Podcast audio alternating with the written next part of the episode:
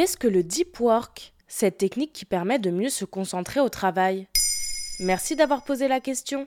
Vous avez 12 fenêtres ouvertes, des articles que vous avez envie de lire, un mail à moitié rédigé. Toutes les 5 minutes, vous surveillez les notifications sur votre téléphone et vous en profitez pour scroller sur TikTok. Et comme ça, deux heures passent sans vraiment travailler. Ça vous énerve. Quand vous étiez ado, vous pouviez peut-être lire un livre d'une seule traite ou réviser 5 heures d'affilée.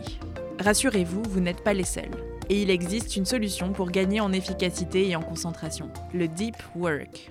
Qu'est-ce que c'est? C'est d'abord le titre d'un ouvrage de Cal Newport, un professeur d'informatique à l'université de Georgetown aux États-Unis. Il est traduit en français en 2017 sous le titre Deep Work, retrouver la concentration dans un monde de distraction. Cal Newport est aussi l'un des grands noms du développement personnel. Selon lui, le deep work est un état de concentration absolue qui pousse vos capacités cognitives jusqu'à leurs limites. Il s'oppose au shallow work, le travail superficiel répondre aux mails, réaliser des tâches logistiques, surveiller les notifications, du temps pendant lequel on ne peut pas se consacrer au cœur de notre travail. À cela s'ajoutent les facteurs de déconcentration comme les réunions constantes ou le bruit dans les espaces de travail. Et concrètement, comment on fait pour se concentrer? Rassurez-vous, il ne faut pas s'isoler dans une cabane dans les bois pendant des mois, comme certains grands écrivains. Mais on peut appliquer ces méthodes de philosophie monastique du deep work, comme les appelle Cal Newport, à notre vie de tous les jours et au bureau.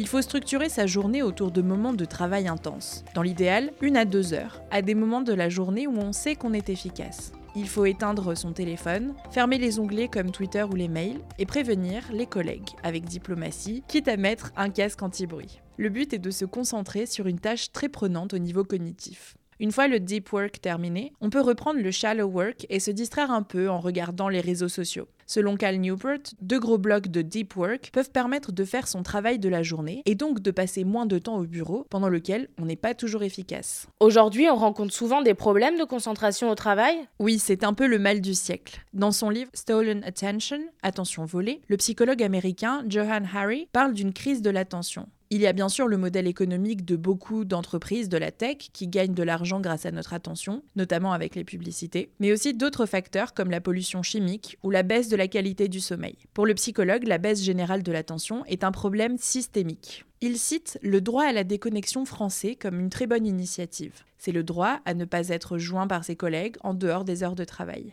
Il incite aussi à punir les business models d'entreprise qui visent à accaparer notre attention. Il appelle à lutter pour retrouver le droit à posséder nos pensées. Voilà ce qu'est le deep work.